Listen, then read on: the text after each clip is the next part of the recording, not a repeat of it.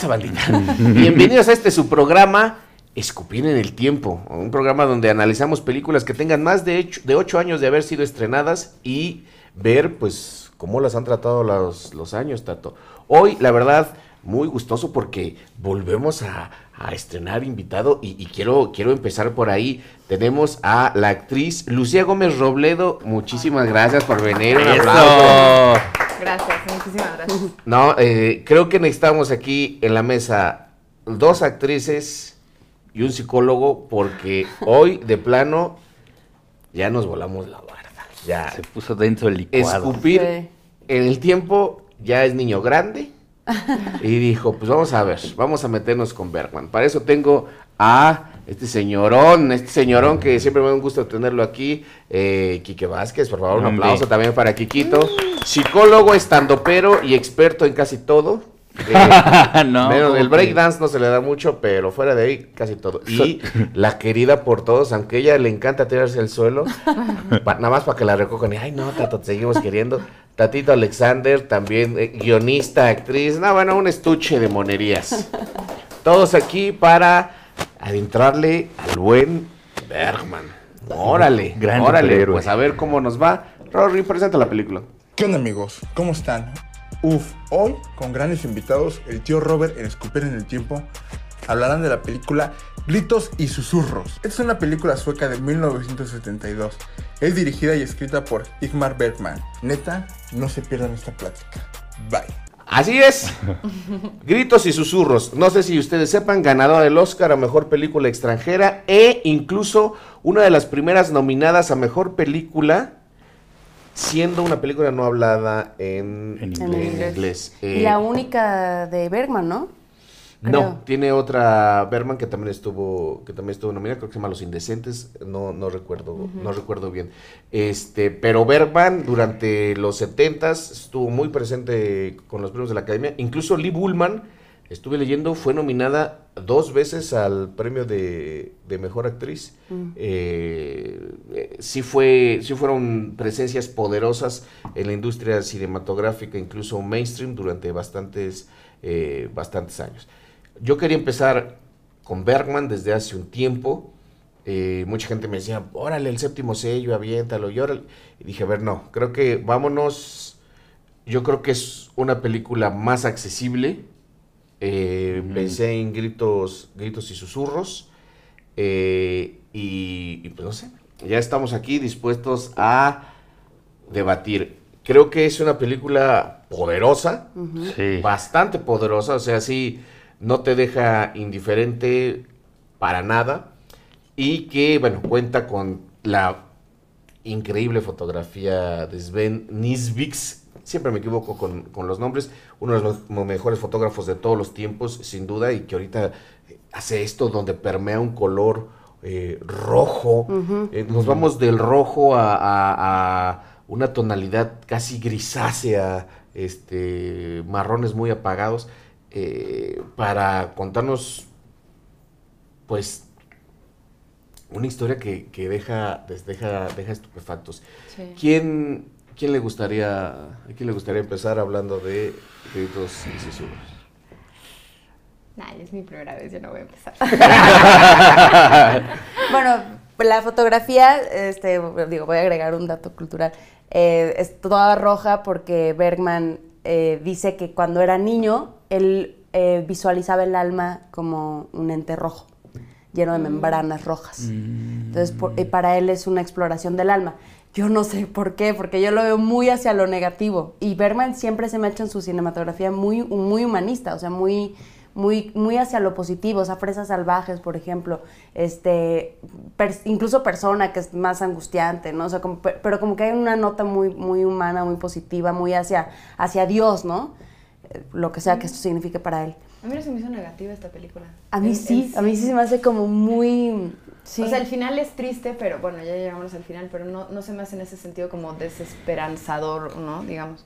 Y lo del rojo Mm. yo lo vi más bien como algo, cero pensé en el alma o o en lo espiritual, más bien es como que el, el cuerpo. Es, todo el tiempo estamos Sí. envueltos en rojo Sí. y estamos no lidiando con una persona que se está muriendo poco a poco. Más bien yo lo veía como estamos adentro del cuerpo de alguien enfermo. Sí. O sea, es algo muy físico, el, el rojo es violento, es obviamente es la sangre, es...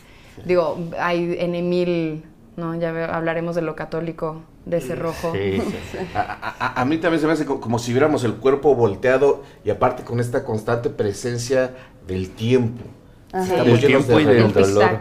El Sí. tiempo y el dolor, cabrón. O sea, Sí. estos gritos desgarradores que, que, que- que la verdad eh, hacen que uno sucumba. O sea, de, verdad es ba- bastante, eh, bastante poderoso. Eh, es muy interesante porque eh, Bergman empezó como, como dramaturgo y era grandioso utilizando, utilizando la palabra, los diálogos. Pero Gritos y Susurros narra muchísimo y, y- y expresa muchísimo a partir del uso de la cámara, del color y casi ningún diálogo. Casi de ningún miradas, Sí. eh, de gritos. Entonces eso, eso es bastante, eh, bastante interesante. Recapitulemos. Una hermana se va a morir, aparentemente tiene cáncer. Eh, Y eh, las hermanas van a, A cuidarla. a cuidarla, a, a visitarla, aunque realmente quien parece que es la que se parte de la madre es la, la muchacha llamada Ana. Ana. llamada Ana. Este, conforme va avanzando la película, vamos viendo como ciertas características morales de, de estas hermanas y que pues aparentemente no se llevan no se llevan tan bien. Eh, ¿qué, qué percibes ahí? Uf. este, Tensión para siempre. O sea, creo que, creo que toda la película eh, tratan de ponernos en tensión. No nos da un segundo de descanso. A veces le baja el volumen a la tensión, a veces le sube el volumen a la tensión. Pero la tensión es, es, es lo. Me parece que es lo primordial. Porque eh, en la dinámica, eh, sí creo que tengo que hacer mucho la advertencia de. eh, yo no soy muy partidario de los análisis psicoanalíticos. Entonces, todos los análisis que hago tienen que ver con narrativa, dialéctica y sistémico. Es importante decirlo porque acá es bien claro cómo la relación de estas cuatro mujeres van, eh, van dejándonos en claro qué función tenía cada una dentro de la misma relación de estas cuatro mujeres. Y Agnes era como el cola loca que mantenía unido este grupito de cuatro mujeres. Agnes era la, la- la persona que le daba estabilidad a todo este circulito y les daba cierta libertad o cierta estabilidad a las otras tres, de decir, yo tengo este límite aquí y hasta aquí participo y este es el Este campo es de acción de la otra sí. y este es el campo de acción de la otra, pero Agnes es la que está enferma, el cola loca es el que está a punto de desaparecer del mundo y entonces este es cuando vemos más desesperadamente a las otras tres mujeres tratando de participar férreamente del rol que ocupan. Entonces, por eso es tensionante, porque de repente ves a Ana siendo como la abnegada cuidadora y de repente cuando se, se piensa, o sea, porque Bergman lo retrata muy bonito de cuando las tres se piensan sin su lugar, es que empieza el desmadre.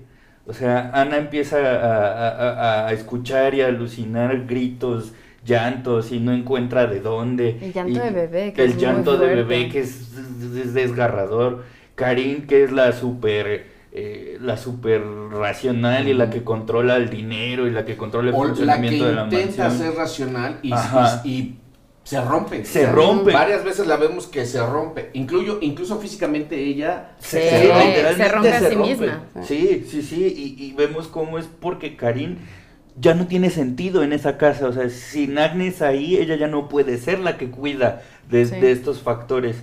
Y, y- y- y la otra hermana, María se llama. María. Eh, eh, e- es la que trata de guardar la delicadeza, el cuidado, la feminidad y esta clase de cosas. Y cuando eh, Agnes está muerta, eh, María también pierde su lugar, también pierde su... ¿Ya de qué sirve, güey? Ya no, ya no Es tengo... que en ese sentido creo que las dos tienen un lugar que a ninguna de las dos les gusta. Las dos hermanas tienen un marido al que no quieren. Agnes no. Entonces cuando muera Agnes se pierde esa casa, se pierde ese- esa casa de infancia. Entonces también como que están luego los recuerdos a la infancia de las tres y su mamá, que además me encantó que la mamá es, la, es Lee Bullman también, es la misma actriz, entonces como que ahí hay un paralelo padre. Pero hasta cierto punto yo también vi una crítica muy fuerte, pues obviamente al tipo de matrimonios y de relaciones de pareja que existían en la época, porque a pesar de que Agnes muere con mucho dolor, no envidias mucho el destino de las otras dos hermanas Ajá. en lo absoluto. O sea, cada una está en una situación que no quiere. Digo, obviamente María lo expresa ac- acostándose, teniendo un- una relación extramarital con el doctor, que además me encanta que hayan escogido al actor más antipático. No, es, es que justo es interesante. Está con un güey de la chingada. Sí. O sea, ni siquiera está engañando a su novio y siendo feliz. O sea, Sí, se no. está engañando al esposo, perdón, y, y la siguen tratando. Sí, no, y, y la mal. insulta y ella está sonriendo. Se me hace muy, muy interesante Muy esa fuerte decisión. esa escena. Sí. Sí, porque además el doctor, ahorita que está muy de moda el tema, el doctor solo le va metiendo dudas e inseguridades para que ella mire esas dudas e inseguridades al espejo. Y me encanta cómo es que María se defiende ante ese discurso que le dice, pues tú me dices esto porque lo ves diario en el espejo, no porque lo veas en mí.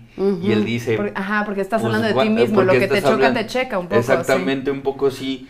Y ahí es donde te das cuenta de, pues qué triste la situación de María, Sí. que para poder escapar de este güey un poco manipulador y chantajista, porque la escena del, del, del sable también es como, Ah, ¿qué eso pedo, güey? No, se ve Eh, caricaturesco hasta cierto punto, sí. Y, y me encanta como la reacción de ella, que al principio sí iba como a acudir solícita, de repente se detiene y dice, no, no te voy a ayudar, así de compas, no. Y se va, ¿no? Entonces te, te das cuenta de cómo el rol siempre ha sido como... eh, vamos, que, que, que también en los pequeños flashbacks de cuando está la mamá ahí, como que a cada una le fue atribuyendo cuál es el rol. Y el rol del contacto, del cuidado, del cariño, era muy de ella. Entonces, la mayoría de las veces que María se acerca a alguien es desde ahí, del cuidado y del cariño. Y en la escena mm, previa al final, cuando escuchan a Agnes llorar de una manera simbólica, lo que Agnes le pide es justo eso. Y Tómame de las manos, mímame, acariña, eh, acaríciame y no puede. Y ahí es donde reconoces que María estuvo respondiendo a, a estas expectativas que tenía desde muy niña. A- a- a- que ella poseía ese tesoro de su mamá. De, Su mamá era la única mujer a la que había tratado con cuidado, con cariño. cariño. La otra siempre se sintió alejada, rechazada, juzgada. Y la otra era como, pues ni fu ni fa, yo me vine a divertir y aquí estamos en la fiesta. Entonces como que cada quien anduvo Pero es ahí. frívola. Pero aparte, Agnes se conecta con la mamá desde la tristeza. Ajá. Y desde o sea, el desde el dolor. dolor. Cierto, desde el O sea, dolor. Agnes se conecta con la mamá desde el dolor. María, desde otro lado muy distinto. Porque cuando dice que ella se sentía a- adolorida y vio a la madre y la madre estaba en, en un proceso de dolor, es cuando dice, jamás me sentí tan cercana a ella. Y esto eh, se puede leer incluso porque ella es la que este, al final ter- termina teniendo cáncer y, y muriendo. Porque Agnes, entre estos gritos y susurros, es la única que expresa su dolor. Todas las demás se la pasan. Y también es la única que llega a expresar felicidad. O sea, al final, Claro. como Ujú, cierra, claro. cierra de que esto es realmente el, todo lo que vale la pena. Eh, va a haber presenciado la ternura, el amor, bla, bla, bla, hablando de sus hermanas, ¿no? Entonces, igual eso que decía Bergman de que quería retratar el alma, igual hablaba de Agnes, o sea, que el alma realmente es, es eso, o sea, en, su, en su más profunda, en su más profundidad, es, es estos sentimientos de, de amor, de ternura, de hermandad, pero pues están tan, tan, tan enterrados que necesitas estar muriendo todo lo demás para, para, Para solo ver eso. Y a lo, mejor, a lo mejor tiene que ver con una cosa que es, hay peores castigos que la muerte dolorosa, que es una vida Dolorosa. dolorosa, pero donde el dolor tiene que... Que callarse. que los gritos se tienen que convertir en un, En un en un susurro. ¿sabes? O sea, porque en esta es- es- escena muy fuerte de, de donde están decidiendo qué va a pasar con Ana y que todo- todos estamos seguros que le van a Sí. dejar su terreno y que va a estar... De repente es No, ver que no, están sí. totalmente deshumanizadas, que Sí. no pasó nada, Sí. que al final de cuentas siguen siendo seres vacíos, rencorosos, y que si bien María le pasa una lana, que ni siquiera es de ella, Claro. eh, no, no, no, no, no están eh, haciendo un, un- un reconocimiento de, de lo positivo, de lo negativo, o, o siendo más humanas, como en determinado momento sí lo fue, sí lo fue Agnes. Y tenían la oportunidad. Sí. Y Claro. no la tomaron. Y, y yo creo que, porque a mí se me hace muy representativo cuando en el sueño, eh, este sueño, no sé si es un sueño comunal o es un sueño de Ana, o- que, que va María a, a abrazar a ya, Agnes ya muerta y se aleja con un terror. Y se me hace muy representativo eso porque, o sea, es la primera vez que ves a, a María también tan, tan sacada de quicio, porque en la vida pues, siempre es la más este, Sí. compuesta, ¿no? Este, yo creo que tiene que ver con eso, con el temor a, este, la palabra ya si- significa otras cosas, pero como a deconstruirse, este, a, a tocar, a tocar, Sí. pues sí, el alma, güey, a, tocar algo más humano. Realmente cuando, a mí de las cosas, digo, de los temas que más me gustó de la película es cómo se retrata la enfermedad y sobre todo la gente que acompaña, ¿no? Al, al- Mm. al enfermo. Es, es terrible es, y sumamente realista. Sí, que sí, eso lo sí, hace sí, sí. todavía más No, es dolorosísimo. Yo veía la muerte de Agnes y decía, es que esto es justo lo que nadie quiere para nadie. Sí. Yo decía, es que ¿dónde está la morfina? O sea, Sí. alguien tráigale una inyección a esta mujer, Sí, qué horror. O sea, y tener que ver eso y no hacer y no poder hacer nada, sobre todo por la época. Digo, en, es- en este sentido tiene lógica porque en la época pues no, no había, no, este, no, no nadie te iba a dar tu, tu drip de, de morfina, pero mm, es lo que un- uno, lo último que uno quiere ver en, en alguien que quiere. Y las hermanas solo pueden, y hay esa escena en donde le ayudan a levantarse de la cama y le quitan el camisón y que las dos le están sonríe y sonríe y sonríe y me pareció tan desesperante como le están sonriendo y sonriendo a su hermana, que en ningún momento realmente son honestas con su hermana de, de realmente algún tipo de expresión de que sé lo jodido que está esto y cuánto lo siento y neta mostrar esto. O sea, esa cosa un poco no, no sé si es paternalismo, maternalismo, que es Asistencialismo. asistencialismo de que estás pasándole de la chingada y no te preocupes, y sonrisita y sonrisita y sonrisita, Sí. que no se siente genuino. Y cuando Sí. muere Agnes, francamente yo no veo a las hermanas romperse. O sea, Sí. como que hay una manera también, un- una, una higienicia- hi- higienización de la muerte. Porque ellas no preparan el cuerpo, llegan dos señoras a preparar el cuerpo, ellas se salen del cuarto, entran ya con todas vestidas de negro, todo el formalismo, o sea, es, es muy formal. Entonces, a mí cuando Agnes vuelve de entre los muertos, por así decirlo, a mí me gustó que qué tal que sí es neta, que qué tal que sí llega el muerto a decirte, ¿sabes qué? Necesito más cariño, necesito que me acompañes en este proceso como a la egipcia, ¿no? Que necesitas que te guíen para llegar al, al mundo de los muertos o el Mictlán o lo No, que sea. me sigo sintiendo sola. Me sigo sintiendo sola y necesito que tu familia me acompañes, estés junto a mí, que veles el cuerpo, que no me que no de- de- cierres el cuerpo en un cuarto y ya, ya está. Cerramos la puerta y nos vamos, se acabó la muerte. Como que me gusta ese reclamo porque siento que las hermanas realmente no no vivieron la muerte, no no lo procesaron. pero esa es la invitación de la muerta, es decir, humanízate, Claro. este, Claro. eh, rómpete, aquí estoy yo, eh, como dices tú, acompáñame, me siento sola, ven, ven a llorarme, y las dos, de distintas maneras, se alejan. Hay, hay un diálogo muy fuerte cuando le dice la hermana María, ¿cómo se llama la hermana que es María? Eh, Karim. Eh, Karim. ¿Ingrid? Karin. Ah, Ingrid Dice- es la actriz. Sí, le dice Cari, le dice, eh, ¿qué vamos a hacer con Ana? Porque hizo una relación tan personal con, con Agnes que incluso me parece un tanto vergonzosa. Sí, Y tú dices, ¡a la verga! sí, Sí. O sea, para ella es vergonzosa, rela- vergonzoso relacionarte sí. de esa manera Con alguien de servicio. Con alguien. Sí. No, no, con, con alguien. o con alguien. Sí, o sea, Al alguien, sí, quizás con alguien Al a final también es interesante cuando, cuando Karin este, le dice a, a- a- a su hermana, a, a María, oye, ¿y qué va a pasar? ¿No? O sea, como que tuvimos un momento en el que nos abrimos, ¿qué va a pasar? No, sí, Uh, sí, sí. Y parece que le da como pena, que, es que, le, que le parece patética. A, eh, Mari- este, Karin a María. Como que dice, "Ah, sí, ah, qué lástima. Sí. O sea, que le parece patético su necesidad de, hum- de humanizarse, a pesar de que tuvieron ese momento. Pero Sí. no hay también un como tema, perdón, un poco vergonzoso de justo del amor entre mujeres. O sea, yo sí creo que hubo una relación de amor, amor, amor, pasional entre Ana y Agnes. A lo mejor eso solo yo lo vi, pero yo sí creo que había algo de amor físico. Ah. Porque si no, no, explica también cuando lee el pedacito del diario de Agnes, ya muerta, que dice, conocí la gracia y, y en- y entendí lo que es el amor, el afecto, lo que sea. La única persona que le pudo haber dado eso a Agnes fue Ana. Y entonces que igual el acercamiento entre hermanas, que es táctil, hay un punto en donde todo menos eso. Sí. ¿no? Cualquier otro acercamiento, mejor cogerme al doctor, mejor lastimarme físicamente yo, Sí. cualquier otro contacto es preferible a este, al contacto entre dos mujeres. O sea, creo que hay un tema lesbicofóbico muy a la profundidad del asunto. Mm, No sé. Yo, yo creo que, que, que Ana sí se relaciona con Agnes desde, desde el amor, pero no, no Es-. Porque es casi maternal que se saque la chichi. Es que se la justo esa imagen a mí me impactó muchísimo porque la fotografía tal cual es ella amamantando al cadáver. Sí, no, el, final es la pietad, o sea, es María con Jesús. Claro, es- claro. Sí. Sí, eh, literalmente. Entonces sí. eh, y creo que en esa entrada de diario dice, eh, mis hermanas estuvieron aquí para cuidarme y creo que esto es más que suficiente.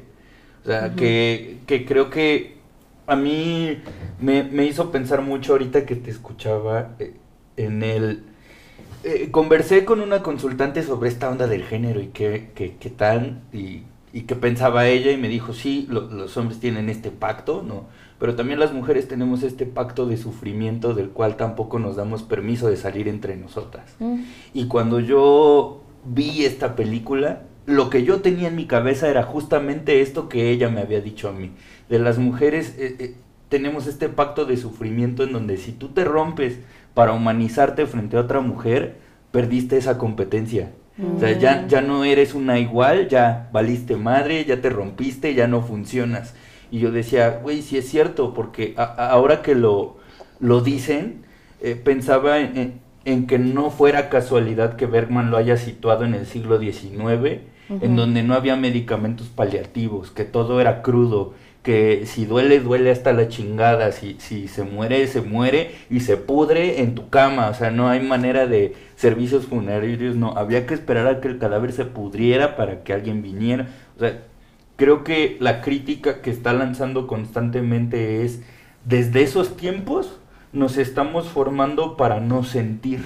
Lo que sea que haya que sentir, ya sea amor, amor erótico, carnal, pasional, o un amor fraterno, o un amor paternal, o un amor maternal, o un amor eh, fraterno, pero sentir está mal. Entonces, creo que también lo avergonzante es que alguien de segunda categoría, como lo era Ana en una sociedad en ese entonces, fuera más capaz de sentir que yo, que se supone que soy la que te empleo, la que tiene visibilidad social, la que tiene esta estabilidad. Y, y a mí me parece... Y la enferma también. eh, y me parece brutal, brutal que las... Exacto, lo- los entes, las personas que socialmente podrían decirse que están en otra categoría justo Sí. por no estar saludables o por tener un rol social bajo, Sí. sean las que sean más humanas. Y entonces a mí, a mí se me hizo muy demoledor, eh, porque se me hizo un tratado sobre el alma, sí, pero sobre la vida y la muerte también. O sea, yo me preguntaba mucho quién está más vivo y quién está más muerto.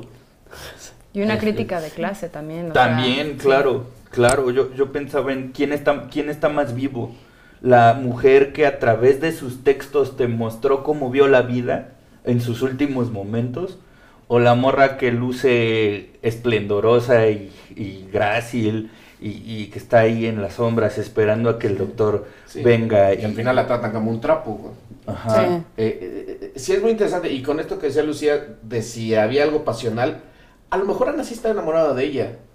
Yo creo que no hubo nada consumado, o si se consumó no se, no se siguió adelante, porque sí me parece que Ana quiere demasiado a, a Agnes. Y a lo mejor sí. Agnes sentía ese amor y, a lo mejor no podía corresponderlo, pero eso no importa mientras exista, mientras existe el amor.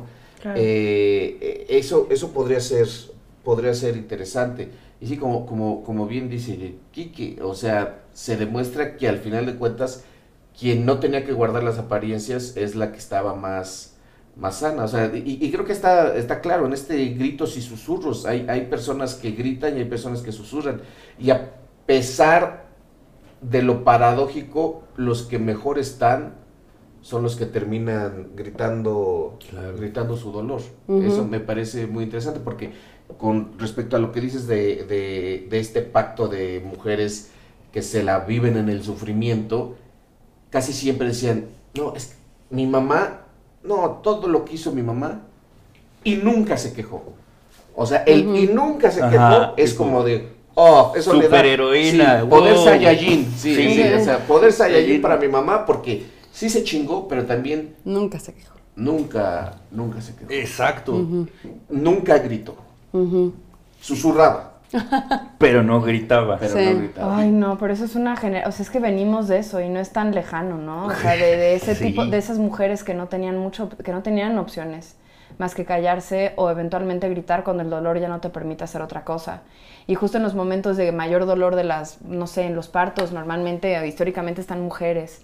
Alrededor de un lecho de muerte, históricamente alrededor están mujeres. O sea, como que también son, es como, susurra toda tu vida, pero al inicio y al final de la vida, ahí están las mujeres para apoyarte. O sea, como que hay algo ahí muy ancestral. ¿Sabes a mí que me suena mucho lo que dices ahorita? Por ejemplo, el rosario. Cuando Ah, alguien claro, muere ahí y le van, las a, tías. le, le- le- le van a Uh. decir el rosario, to- todas se juntan. O sea, a lo mejor no lo fuiste a ver enferma, pero, muerta murió. y a rezar. A, a mí me parece un, un acto... eh, yo, yo siempre cuando mi mamá me llevaba un rosario decía, ¿por qué hacen esto? Obviamente a nadie le gusta, es algo que, que se sufre, es, es angustiante, es este... No entiendo por qué se, se e- este tipo de, de actitudes, de acciones se siguen, se siguen preservando. Sí, son comportamientos de duelo y están aceptados. O sea, de, de lo que me gustó mucho la película es justo la forma del... cómo se ve el duelo. Te tienes que ver compuesta, serena, de negro. Hay, hay toda una estética además de, de, de- de hacerlo con, con- con gracia, por así decirlo. ¿no? Y es este bonito pero inaccesible. O sea, es también parte de la estética, ahora sí lo visual de la película, es que es pues, totalmente, o sea, es ver el dolor ajeno totalmente de lejos, o sea, no es, no claro, es- y la única que se pone a leer el diario es, Es Ana, Ana, porque sí. no tiene esta... Sí, pero i- incluso... Este ego, Pero ¿no? es- es- está padre, pero incluso habla del quehacer artístico, porque si bien Nana lee el diario, Agnes es la única de las tres que se atreve a escribir algo. Sí. O sea, A que, se dejar atreve, algo. que se, atre- se- se atreve a mostrarse, Sí. ajá, a perder el miedo de decir, esto soy. Ajá. Que, que justamente ahorita, en estos tiempos, de repente está resultando muy complicado decir esto soy, porque dices, a la madre, ¿no? Ahorita andan muy juzgones todos, Que mejor, además- mejor no. Sí. Que justo además con, con esa fortaleza de decir esto soy y no tienes derecho a réplica porque la que decide quién soy soy yo. O sea, el hecho de que lo haya dejado en este diario a la vista de todas, porque además lo deja ahí Exacto. con el, eh, eh, con el separador en la página en la que se quedó, como diciendo esto no es secreto, esto aquí está y quien quiera que lo vea y que no que no lo vea, se me hace un statement bien chido de Agnes y me, me hizo mucho pensar también eh, eh, eh, en la ritualidad que tenemos en muchas de nuestras etapas de la vida.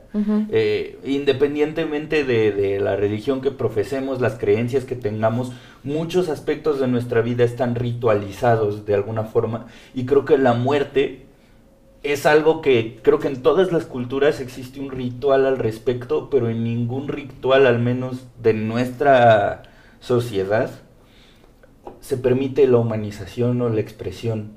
Sí. O sea, hay rituales de muerte que sí dicen, o sea, no me acuerdo en qué lugar, en, en- en África creo, o en Asia, el, el- ritual de, de muerte es, te voy a contar la historia del momento de vida que yo tuve más feliz con la persona que se fue. Ay, qué, Ay, qué lindo. bonito. Y entonces se juntan todos en un círculo y dicen, la persona que se fue, yo fui, y te cuentan toda la historia y todos aplauden, Ay, hacen mucho una más canción o algo. que- Exactamente, Sí. pero creo que Bergman también nos habla de cómo hemos, o sea, por seguir los formalismos y seguir los rituales nos dejamos de escuchar entre nosotros como, como seres Sí. humanos y se me hace bien interesante que sean las, las mujeres las que están pasando por ese proceso porque socialmente y culturalmente hemos pensado y sentido a la figura femenina como la figura que siente, la figura emocional, la figura que tiene acceso a las emociones y que los rituales impidan que los entes que están diseñados para sentir no lo hagan, también nos invita a decir, güey, entonces ellas no son las que están mal. Sí. Entonces lo que está mal es algo que está pasando Claro. alrededor que a ti te impide Sí, sí, reconocer. Que tanto los rituales este, y la civilización hace, eh, es un mecanismo justo para no sentir. Exacto. Lo que está cañón también es, o sea, esto es un ritual funerario de Suecia, siglo XIX, aunque la película es de los años 70. Y lo entendimos todos. O sea, lo que está cañón es que nuestro ritual funerario es el mismo. Sí. O sea, ¿en qué momento ese se volvió como el estándar? Sí. O sea, no sé, porque siento que había otros quizás un poco más simpáticos. Sí. Y los perdimos con el tiempo y ahora Sí. tenemos ese que es súper, es súper serio. Es que es muy, o sea, yo veía la película y dije, "Ah, claro, es que son suecos, o sea, son suecos. Yo estaba así, sí. Nadie habla, nadie mundo. se ríe, exacto. de- Nadie va, nunca hay un momento de, ¿y qué haremos con el, cómo vamos a enterrarla? No hay dinero. O sea, esas broncas no hay. Es Suecia. Es Suecia, nadie tiene pedos de, de lana. Pero... Pero es muy parecido a lo nuestro Sí. y no tiene sentido. Sí. Es Suecia, o Sí. sea, está muy lejos. Pero sí, de alguna manera, como que el mundo moderno creo que ha escogido esa manera de lidiar con la muerte que es bastante ajena, es distante, no metes las manos a la masa, no... Pues no, eso, le, yo- no no haces ese ritual, sentir, no sí. te pones a llorar con, tus herma- con tu hermana Sí. así a viva voz de, güey, no mames que se nos murió. Y también lo, lo, lo sucia que es la muerte. O sea, la muerte es muy este, grotesca. Sí. O sea, es, es lo, que, lo, que yo, lo que yo he pensado siempre, así como que no hay manera de morir que no sea indigna, güey. O sea, por más que mueras de la manera más digna, es grotesco. O sea, un cuerpo muerto se va a cagar, este, ¿sabes? O sea, el- el- los cuidados paliativos siempre son un poco no tan dignos en el sentido estricto de la palabra. O sea, la muerte es, es grotesca. No, y el como último que nos queremos alejar muerte. de eso, ¿sí?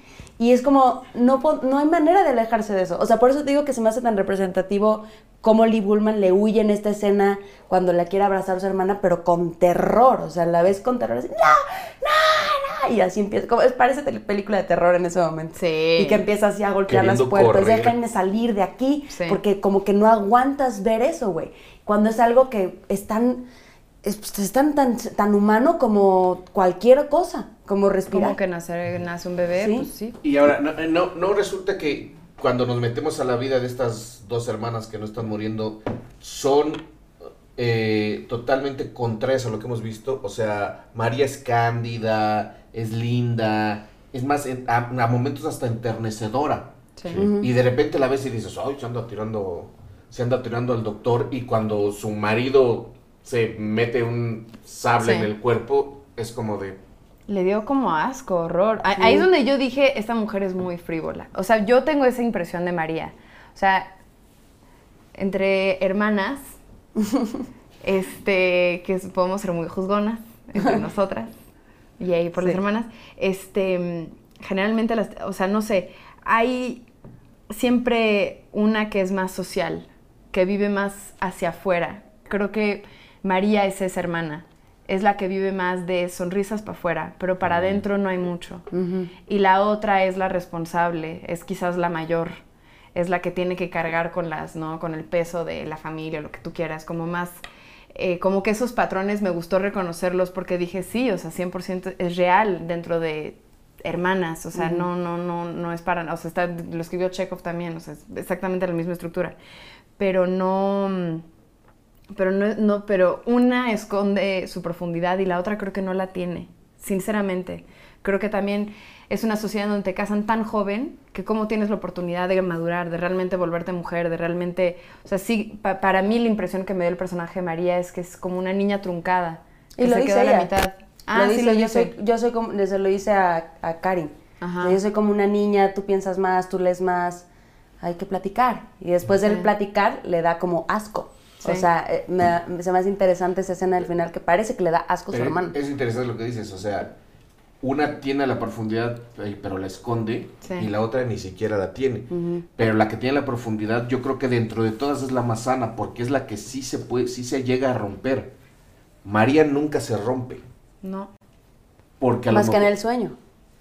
En el Bueno, sueño es bueno, cuando está... En, en- en sí. este imagi- imaginario de que la muerta lo está... De que la muerte la persigue. De que la muerte la, la, la persigue o que le dice, únete a mí a, a este, a la manera en que yo veía la vida y ella se, se aterroriza. Y en cambio la otra, pues se la pasa rompiéndose y de repente se rompe y de repente Se vuelve. recompone. En, sí, en, en- en una, que también hay que hablar de eso, en, en una cátedra de, de Actuación, actuación, sí. cuando, cuando se está rompiendo Kevin, ¿cómo? Karin. Karin, Ingrid, Ingrid Tulin o algo así se llama. Ingrid Tulin, la- eh, que también es unas grandes actrices suecas de todos los tiempos.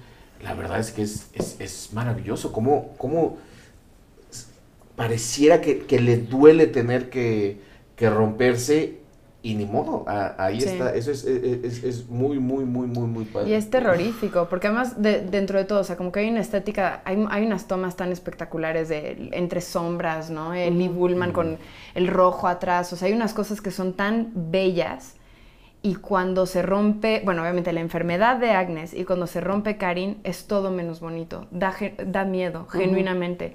Y eso también me gustó mucho porque es como, pues sí, el dolor es eso, o sea, el es universal, o sea, va, vuela el, el- el estética y él estamos en el siglo XIX, ahorita nos vemos espectaculares, no, hay un momento en donde dolor es, dol- el dolor no es bonito, o sea, no, y lo ves y lo sientes hasta la médula.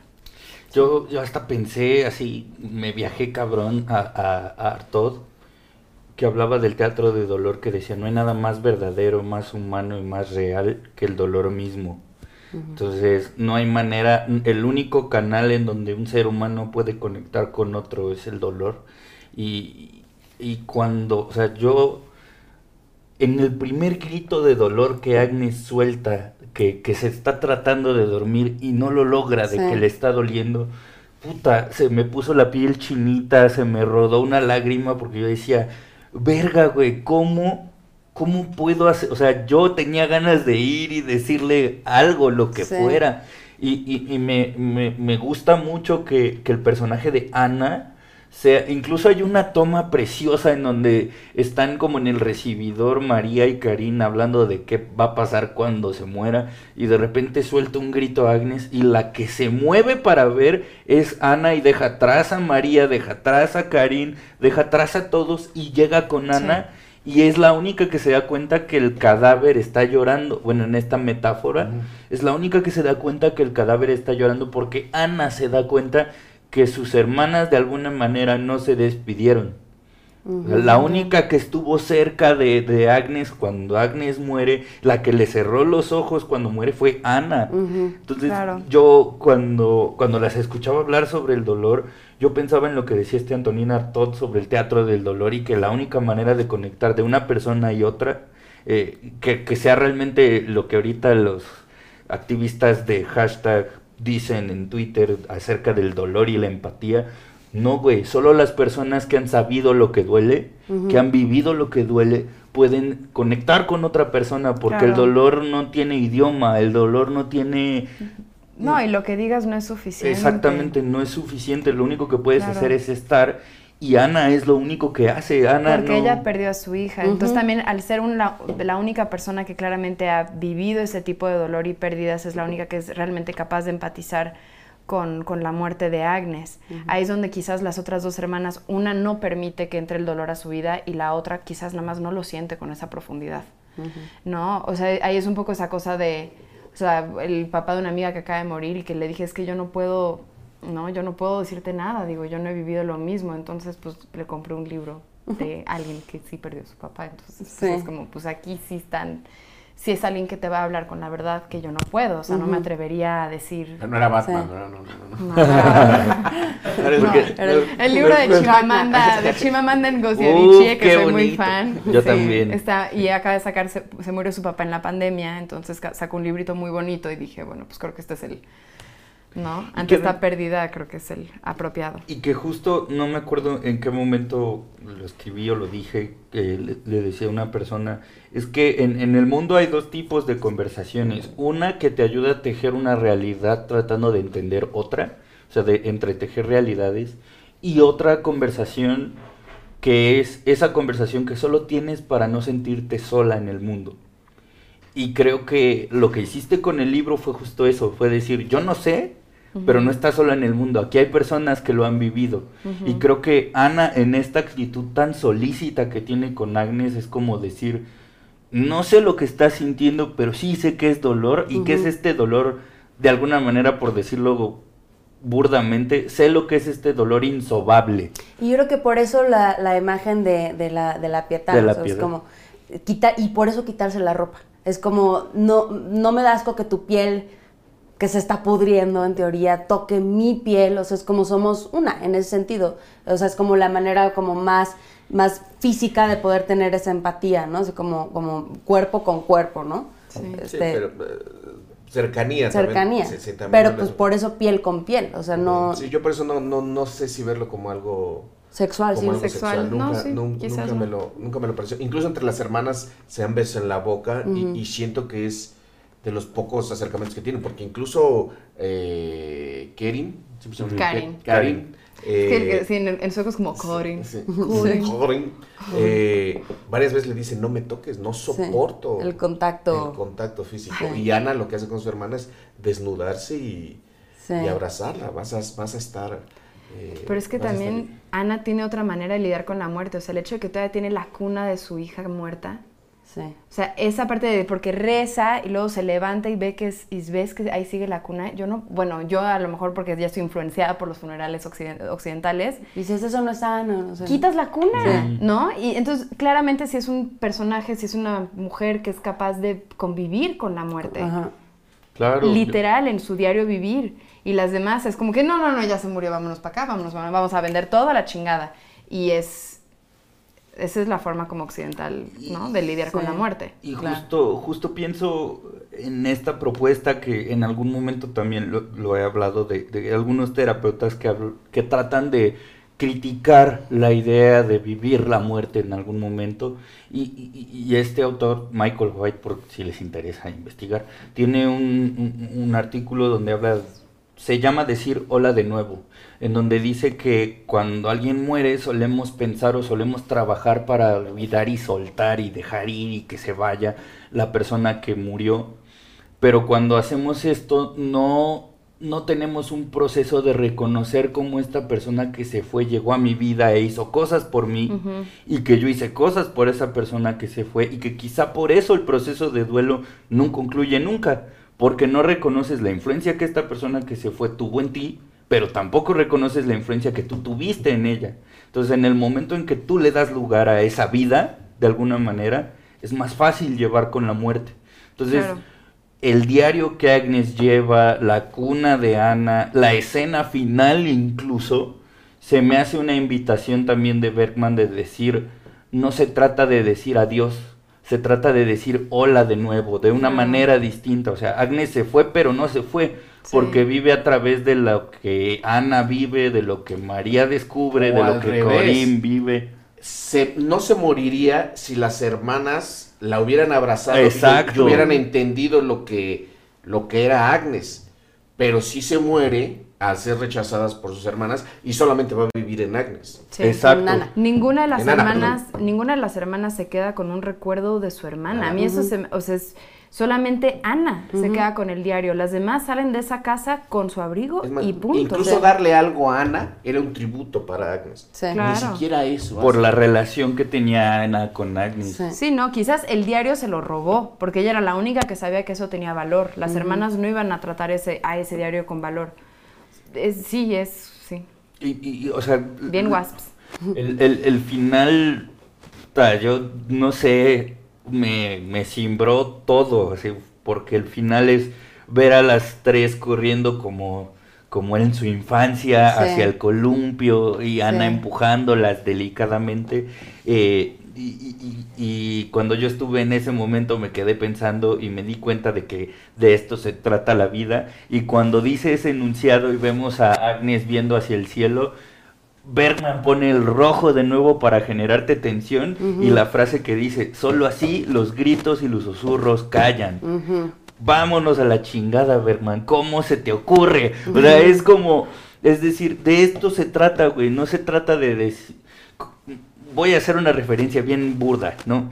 Doctor House dice en un capítulo, La vida es digna, la forma de vivir es digna, morirse no, morirse no es digno para nadie, no Sí, es lo existe que dignidad en la que muerte. toda la muerte es un Sí. poco E- grotesca. Exactamente. Entonces, digamos que para mí en esta frase de solo los gritos y los susurros callan es porque tú dejas de pensar para después. Tú dejas de pensar y de planear para tener una muerte digna y mejor te clavas en lo que sí. yo tenga eh, de tiempo de vida. El tiempo, o sea, el tiempo todo el tiempo está corriendo. En Sí. la película ese simbolismo me gustó. Y, Sí. y lo compartes con, con, lo, con, con hermanos, con- o sea, eh, eh, ¿qué es eso, no? Como que lo, lo, lo- el alma, lo importante, lo del final, es como el tiempo que compartes donde hay amor, donde Claro. hay algo de, de gracia, ahí sí está la gracia. Eso es lo más Claro. padre de Berman, que es como que casi toda su cin- cinematografía es buscar lo divino Sí.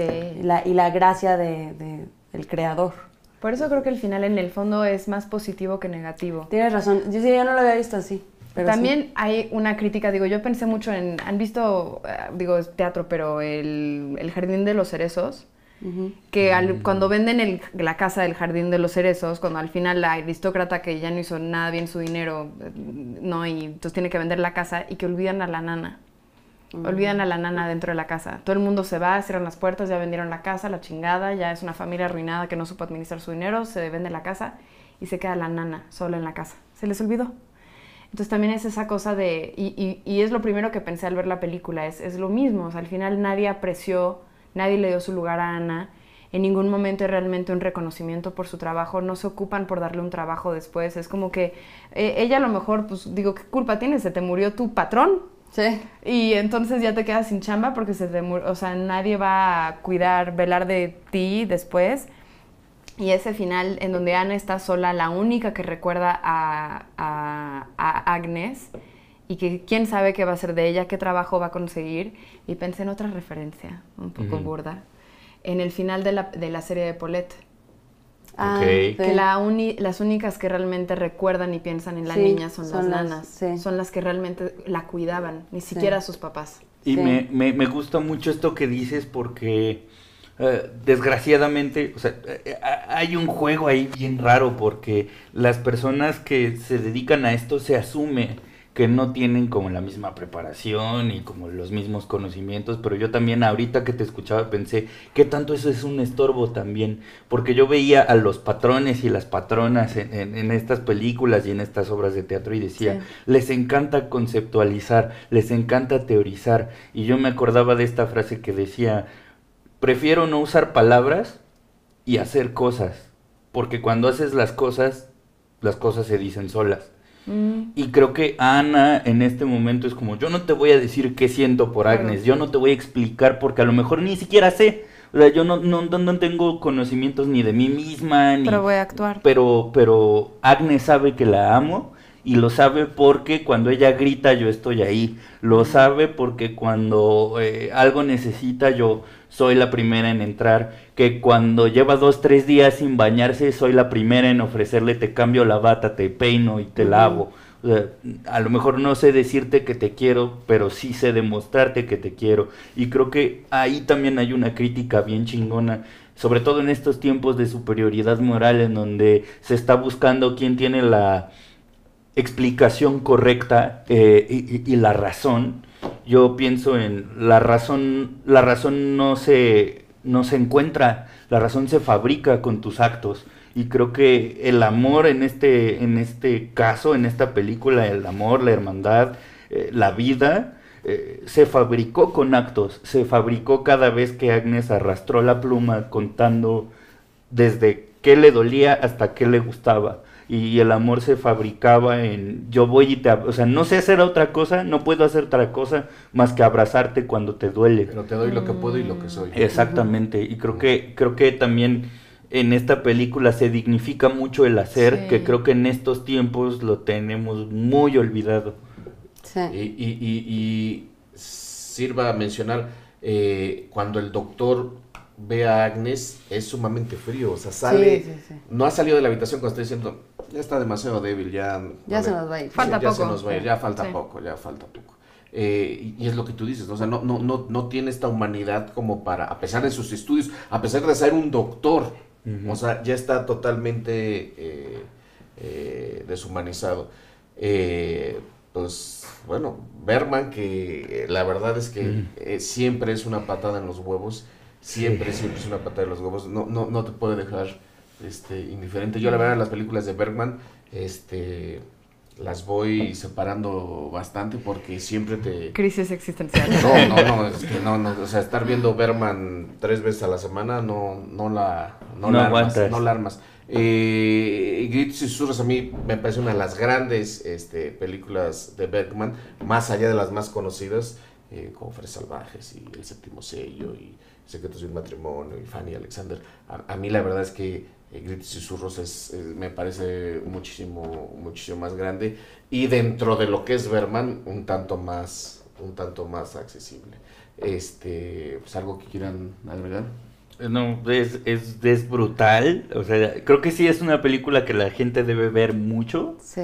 Pero debe ver, creo, también poniendo en juego lo que sabe y lo que cree de lo que es el amor, de lo que es la vida y lo que es la muerte. Eh, como que poner en disposición estas creencias y estar permitidos a que nos la muevan, porque Bergman las mueve totalmente así, hace una licuadora con estas ideas. Y sí, yo creo que sí va a ser un antes y un después. Este, después de haber disertado con ustedes sobre esta película, sí, sí me llevaron a otros lados. Vean la neta, la tienen que ver. Ahí está muy cabrón. Bueno, bandita, muchísimas gracias a los tres. Eh, los esperamos aquí de nuevo. Te, te hago extensa la invitación para que vuelvas. Este, y pues cuídense mucho. Nos vemos la siguiente semana en Escupir en el Tiempo. Ay, no preparé qué película vamos a hablar, pero es que ya hasta dan ganas de... Otra de Bergman. Sí, por favor. ¿Eh? Sí. School of Rock. Había dicho School of Rock, este, pero ahorita ya parece banal después de hablar de No más, es que Berg- Bergman, Dios. Sí. Que esa sorpresa, ¿va? Cámara, nos vemos la siguiente semana.